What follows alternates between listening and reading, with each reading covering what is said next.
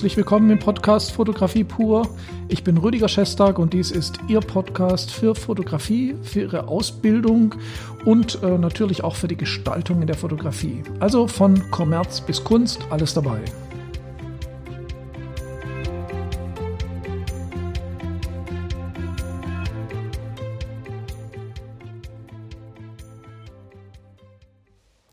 Ja, ich freue mich, dass Sie wieder dabei sind und ähm, wenn Sie diesen Kanal verfolgen, werden Sie sicherlich gemerkt haben, dass ich immer wieder auch Fragen ähm, von Teilnehmern der XLab Akademie oder auch von Ihren Fragen etwas bespreche.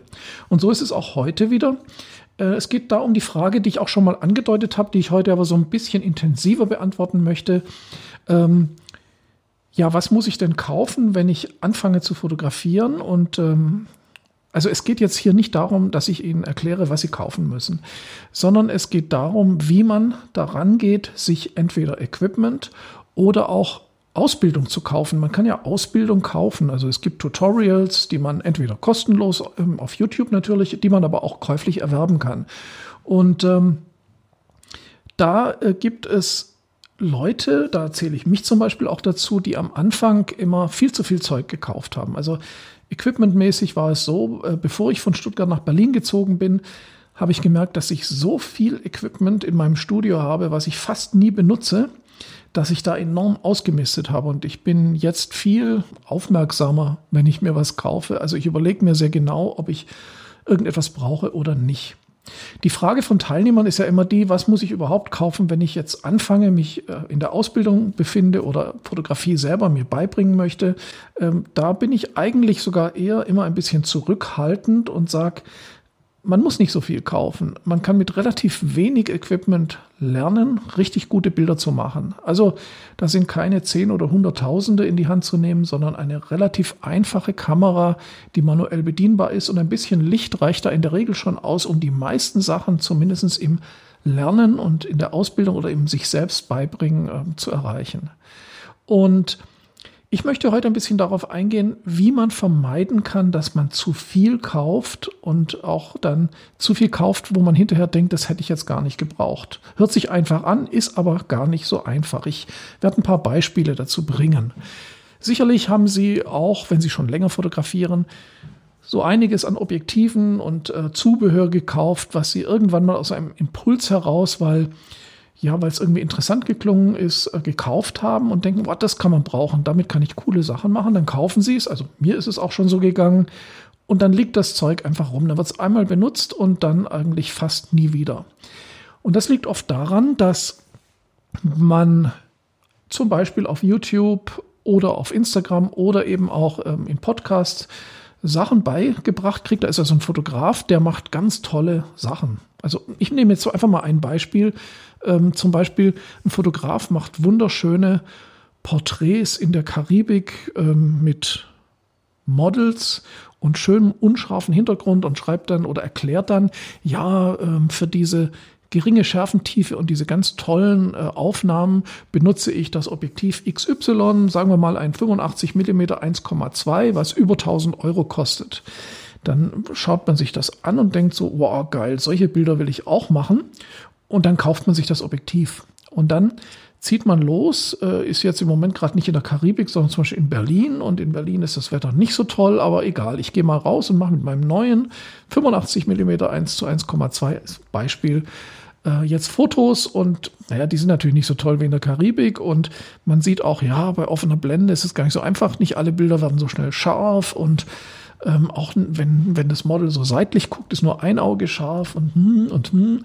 Und dann kriegt man so ein komisches Gefühl und denkt, naja, gut, ja, ist schon toll, das Objektiv, aber ähm, ich hatte mir das schon irgendwie cooler vorgestellt, weil das so toll präsentiert wurde in dem Video zum Beispiel. Und dann hat man ein Objektiv, was man zwar toll findet, dass man es hat, aber man benutzt es gar nicht so oft. Und sowas kann man vermeiden. Ich möchte noch ein zweites Beispiel bringen, äh, wo bei mir, was ich äh, kürzlich gekauft habe, was recht gut funktioniert hat. Und zwar ähm, habe ich mir ein Tutorial gekauft eines amerikanischen Fotografen von Chris Knight. Der macht so Renaissance-Bilder im Rembrandt-Stil, sehr schön mit Licht und hat dann ein Tutorial, Kauftutorial ähm, auf, auf Instagram vermarktet, äh, wo man für nicht so viel Geld kaufen konnte und der macht wunderschöne Bilder.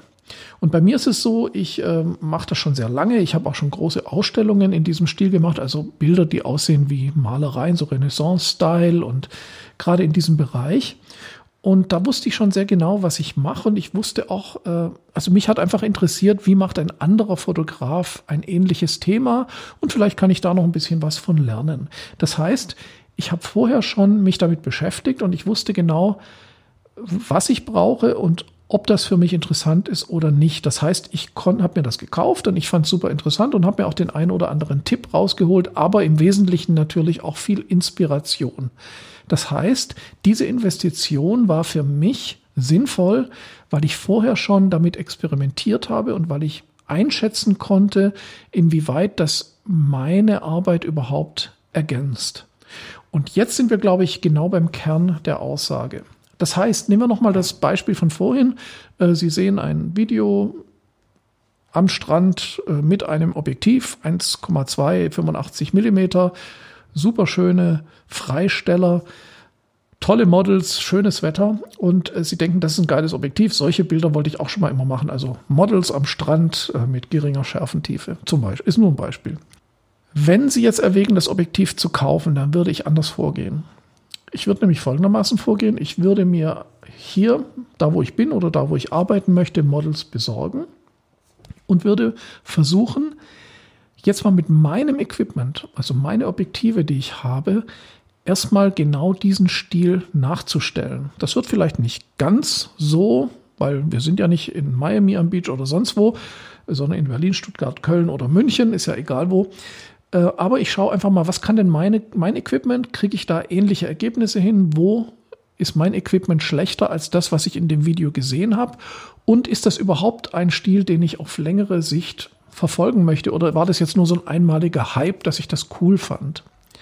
Also nehme ich das Equipment, mache solche Bilder und dann merke ich zum Beispiel, dass ein 50 Millimeter 1 zu 2 auf APS-C zum Beispiel bei offener Blende auch schon ganz schöne Freisteller macht. Oder ein 50 mm 1 zu 1,4 an Vollformat macht auch schon schöne Freisteller.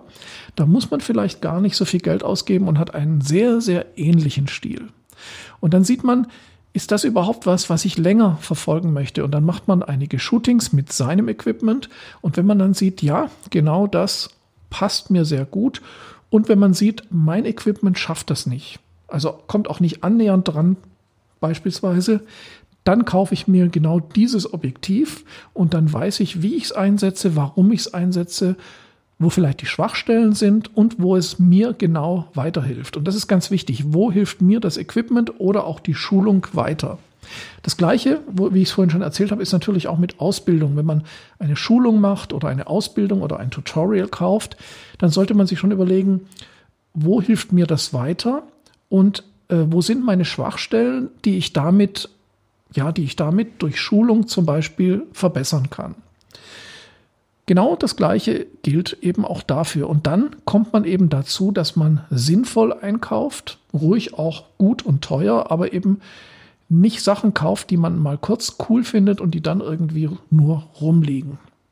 Und noch einen letzten Aspekt, den ich für sehr wichtig halte, was auch helfen kann, sinnvoll Equipment und andere Sachen einzukaufen, ist einfach auch Wissen. Also Wissen, sich selber schulen oder eben auch eine Ausbildung zu machen oder ein Studium wie an der XLab Akademie, wo man eben alles lernt, wo man eben alles kennenlernt und auch weiß, was bedeutet das alles, wie funktioniert alles, dann habe ich auch Wissen im Hinterkopf, mit dem ich viel, viel kritischer und genauer an solche Käufe rangehen kann.